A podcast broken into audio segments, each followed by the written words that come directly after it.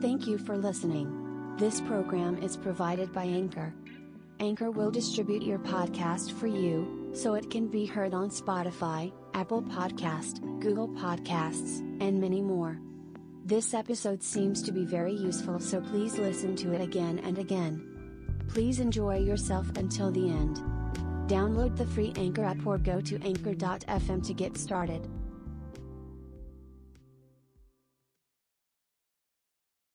ひとりさんって、えー、ひとりさんって機嫌いいですよねって。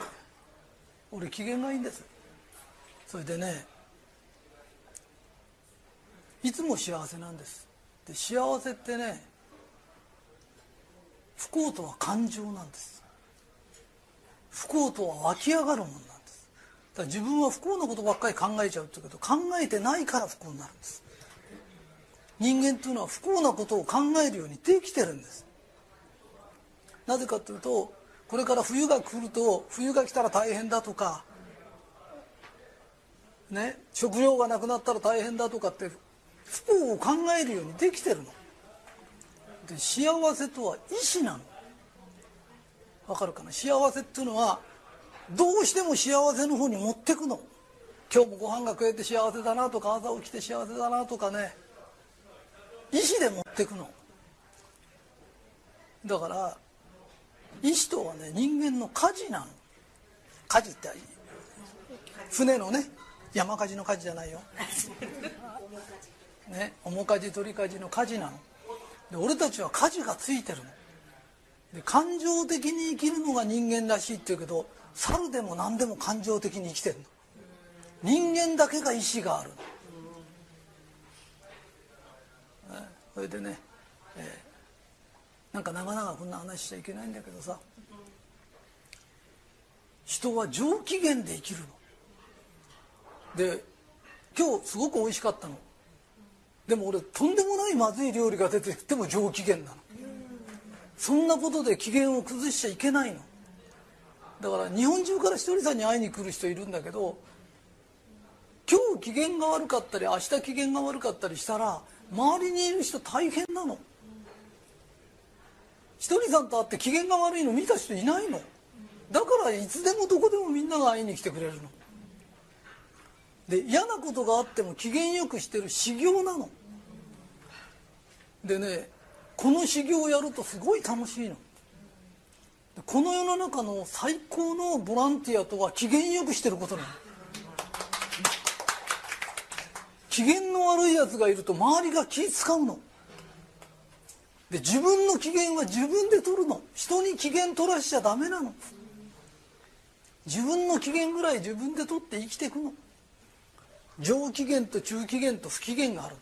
不機嫌のやつには不機嫌な出来事がしょっちゅう起きるの。普通にしてていいことありませんか。普通のやつは普通のことしか起きないんだよ。わかるかい？幸せってのは与えられた幸せは全部逃げていく。全部裏切るんだよ。人から与えられるもんじゃないんだよ。幸せってのは。うちの姉さんがねこの前まで不幸だったんだよ。二言目にはね私はいいからお前幸せになんなっつうんだよ。まんじゅう分けてんじゃねえんだよ。幸せとはものじゃないんだよ。幸せとはその人が気づいて感じるものなんだよ。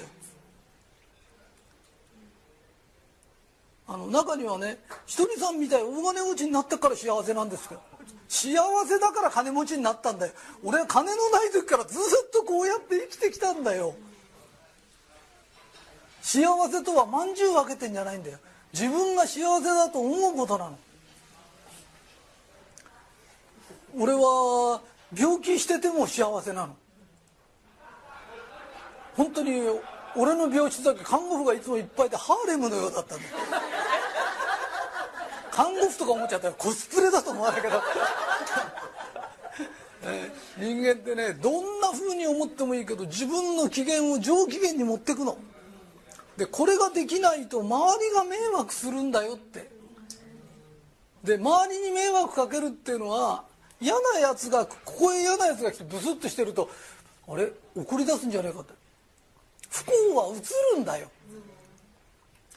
あなたが不幸の種をまいたら麦まきゃ麦刈り取る時が絶対来るんだよ。じゃがいもまいたらじゃがいもが出てくんだよ。上機嫌をいつもまいてる人間には上機嫌なことが起きるんだよ。これを上機嫌の奇跡って言うんだよ。だから俺は上機嫌の奇跡がいつも起きるんだよ。俺はこの神崎も通ってただけなんだよ。それが今日もこうやってやってね忘年会呼んでもらってでなんで俺はここで話をしてんだとあるんだけど。でもこれもね神崎で俺がね怒ったような顔悲しいような顔してたらきっと声がかかんなかったと思うの。いつも上機嫌でいたからねこういう奇跡が起きたんだと思うんだよね。だから上機嫌に持ってく舵を持ってるんだよね。ともかく朝目覚めたら目覚めたんだよ。目覚めなかったやつがいっぱいいるんだって人は。そうだよ。そのまま死んじゃったやつは何人もいるんだよ。目覚めなかったやつがいるの。目覚めたら幸せなの。ご飯食えたら幸せなの。意外。物食う時黙って食ったら黙って朝飯なんで「おいしいね」っつったらおいしい朝飯になるの。それを言霊っつうの。幸せってのは黙ってちゃダメなの。幸せだねって言うの、ね、言葉についてくるの。不機嫌なやつ人はね笑顔になれば心が緩んで幸せになるの。だから微笑めばいいの。不幸なやつは微笑みが足んないんだよ。楽しいから笑うんじゃないんだよ。笑うから人は楽しくなるんだよ。本当にそうなんだよ。だから笑いながら悲しむことはできないんだよ。あのねわざとあくびすってあくびって出るんだよ。あくびをすれば内臓が緩むようになってるの。で人は笑顔にして愛のある天国言葉をしゃべれば幸せになるようにできてるの。神様は家事も何もくれてるの。ハンドルもあるの。顔の筋肉は自分で動かせるの。笑顔にできるの。で笑顔になるから楽しいことを考え出すの。何かを変えればいいんだよ。般若心経はこの世の全てのものには構成要素があるんです。構成要素缶麹っていうのは缶と水と格子豆と、ね、砂糖とミルクなんだよ。あれから缶を取ったら缶麹じゃないんだよ暗いことを考え暗そうな顔をし暗い発言をしてて何か一個やめればいいんだよ。何か一個やめればいいんだよ。ね。で俺たちひとりさん仲間は上機嫌の修行してんの。滝に打たれるのも修行座禅も修行なんだよ。でもどんな修行よりいいのは上機嫌でいる修行なんだよ。で滝に打たれて悟り開いたっつっても悟り開いてどうすんの？不機嫌に生きるの？ブスッとしてんの？結局上機嫌に生きるんだよ。悟りとはね上機嫌に生きるということなの。最高の上機嫌で生きる修行なの。俺たち旅館行くと1枚で10枚かけたぐらい重い布団が出てくる。あんのどっちが重いかとかみんなで共同あの布団が重いぐらいで上機嫌を崩しちゃいけないの。戦いなの。でそれを俺は修行だと思って生きてるの。だから毎日上機嫌で生きることが俺の修行なの。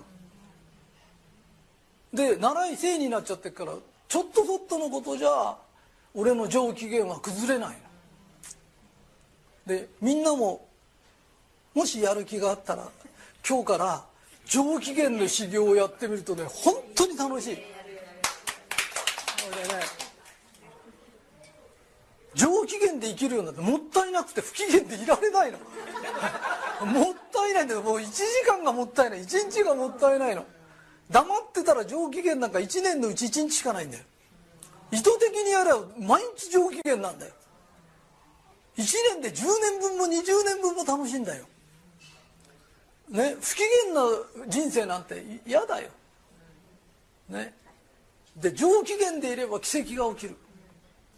うん。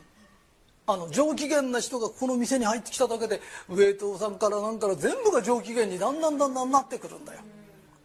不機嫌な人間がいるだけで不機嫌になってくるんだよ。あなたは何を発信してますかって。どうせなら上機嫌をまいて上機嫌を刈り取ろうよ、ね、上機嫌の実がなるから。ねえろくでもないもんまいてね、えー今日も私は上機嫌です。どうもありがとう。